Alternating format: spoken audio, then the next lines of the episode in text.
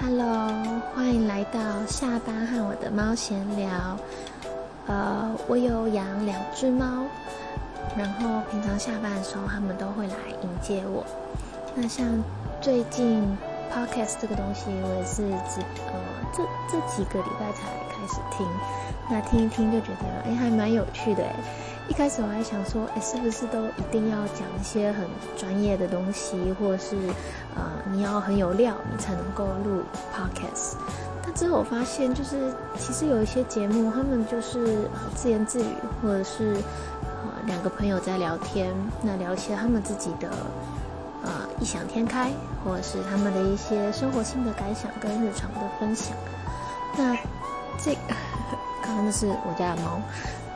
那我就想说，我这个人其实也是蛮爱乱讲话的。那也许我可以来当做一个日常记录也好啊，或者是把我一些自己的生活体验跟大家做分享。那你干嘛一直叫啦？对，刚刚是我的猫，它一直在叫。其实我不太确定有没有，我不确定有没有录进去，但是它叫的还蛮大声的。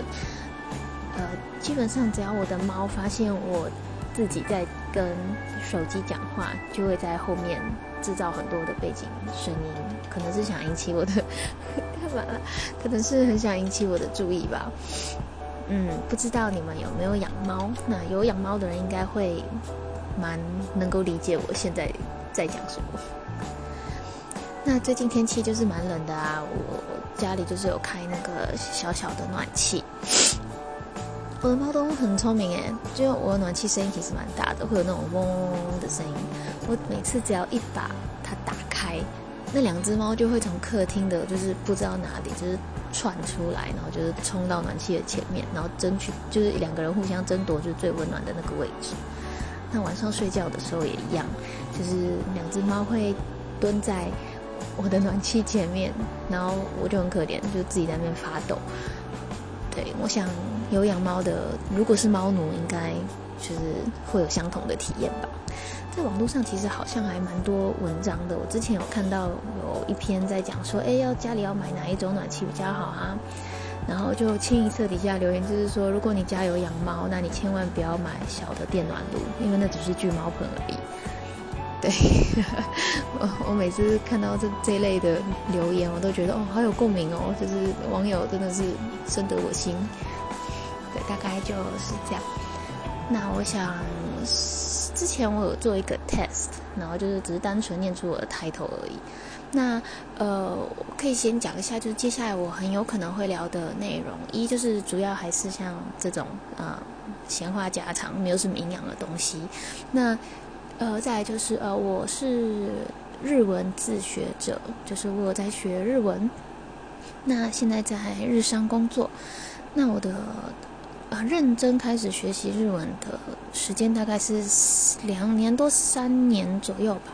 那以后我可能也会分享一些有关呃日本我觉得有趣的事情，就是因为我是没有去过那边呐，很多人可能都有打工度假啊，或是。啊，去读语言学校啊，这种经验，但我这边是没有。那我就是以一个完全在台湾土生土长，然后呃学习日文的一个角度去看这些事情呢，可能偶尔会跟你们做一些分享。再来就是我很宅，我很喜欢看漫画，然后也很喜欢看动画，所以我也可能会跟大家分享，就是这一类的我自己的个人心得。